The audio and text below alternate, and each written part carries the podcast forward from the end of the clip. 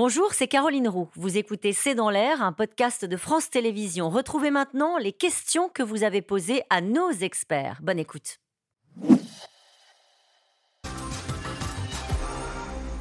Une question de Catherine en Côte d'Or. Est-ce que l'État et les présidents de région ne vont pas se renvoyer la patate chaude pour savoir qui va payer C'est ce qu'ils font, actuellement. Ça dure depuis deux ans entre l'Île-de-France et, l'État. Et ça dure aussi depuis un certain temps pour d'autres, d'autres régions.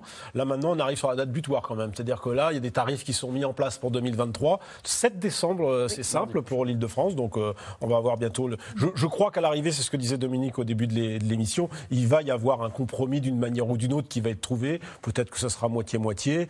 Euh, mais... Ce d'autant plus qu'il n'y a pas d'élection à proximité immédiate. Donc en fait, tout le monde a voilà. quand même.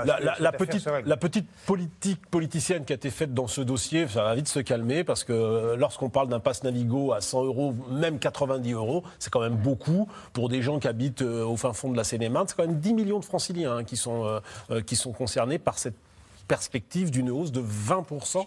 Euh, C'était que cette hausse, mais ils ont d'autres hausses à encaisser également. On parle de beaucoup des prix de l'alimentation et des loyers, donc, euh, du chauffage. À mon avis, on va il va y avoir un compromis. Et qu'on n'a pas été capable finalement de mettre en place le, leasing voiture électrique à, 100 euros. Donc euh, aujourd'hui, vous le disiez tout à l'heure, euh, la voiture électrique, c'est enfin, abordable, c'est pas encore pour demain. Le risque, il est chinois, c'est-à-dire d'avoir des, des voitures, mais donc les constructeurs, notamment français, voire européens, ont intérêt à se positionner là-dessus. Et en attendant, effectivement, tant qu'on n'arrive pas à faire des propositions qui soient à la, à la fois en termes de services et en termes de prix à la hauteur, euh, les gens vont continuer à, soit à, avoir leur voiture ou à être coincés. cette question. Pourquoi l'État subventionne le carburant mais laisse filer les tarifs des transports en commun? Où est la transition écologique? Les gilets jaunes. Les gilets jaunes. Les gilets jaunes, c'était les carburants en 2018. Euh, il ne fallait pas que la flamme euh, s'allume. Voilà. C'est tout.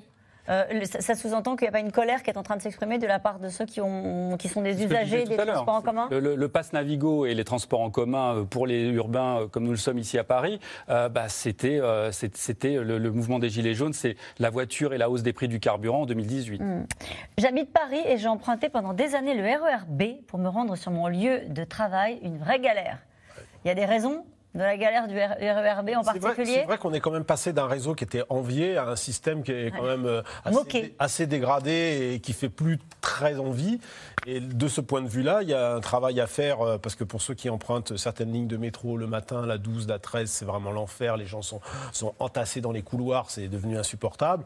Et le RER, e euh, Nicolas Sarkozy, en 2011, ça ne nous rajeunit pas, il y a 11 ans, il disait déjà qu'il fallait moderniser, améliorer le, le RER. Il y a une au bout du tunnel quand même. Mais ça a été fait en le Grand Paris. non mais les métros ah. du Grand Paris vont finir par arriver. il y a des travaux absolument partout.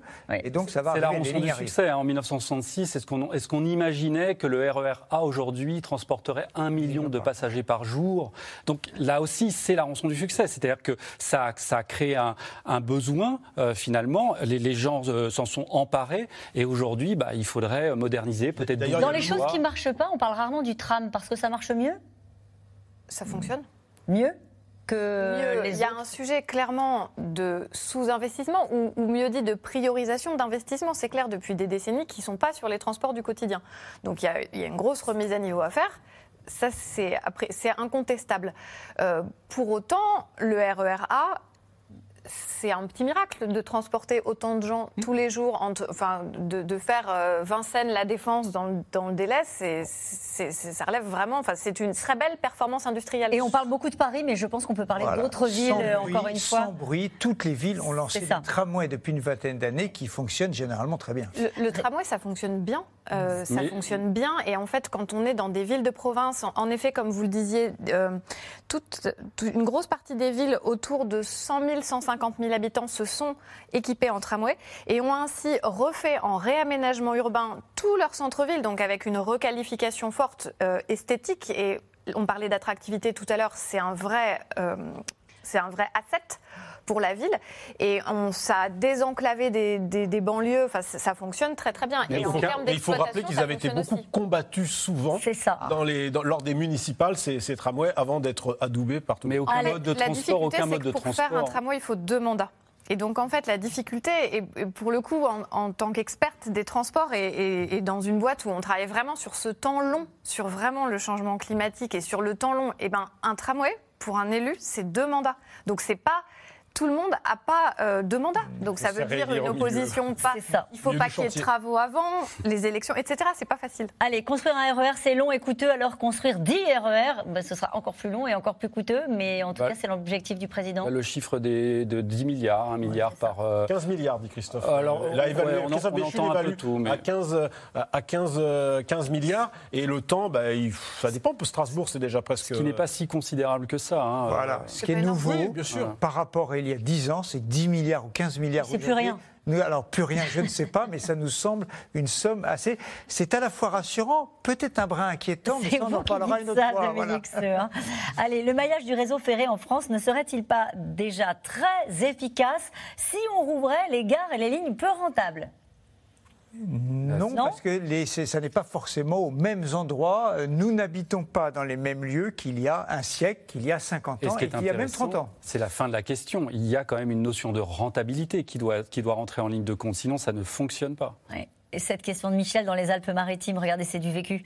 Euh, d'accord pour voyager en train, mais à 75 ans, avec les changements, et il y en a toujours, et les valises à transporter, non merci. Quand même plus facile. Eh il y a quelques, quelques années, les, les, les, les, lignes TGV ont amélioré les, quand même les transports pour les, ça personnes reste, à, Ça reste quand même un sujet global de l'inclusion euh, si votre euh, téléspectateur le dit, c'est que c'est quand même un sujet de l'inclusion pour que justement, dans le cadre du vieillissement de la population, ces moyens de transport, le métro, euh, le tramway, les bus et les trains, soient de plus en plus inclusifs et attractifs. Et aujourd'hui, pour qui que ce soit qui soit en situation de handicap temporaire, on, peut, on passe aux, dames enceintes, aux poussettes et aux gens qui sont en situation de handicap non temporaire, ça reste une vraie difficulté de prendre les transports en commun.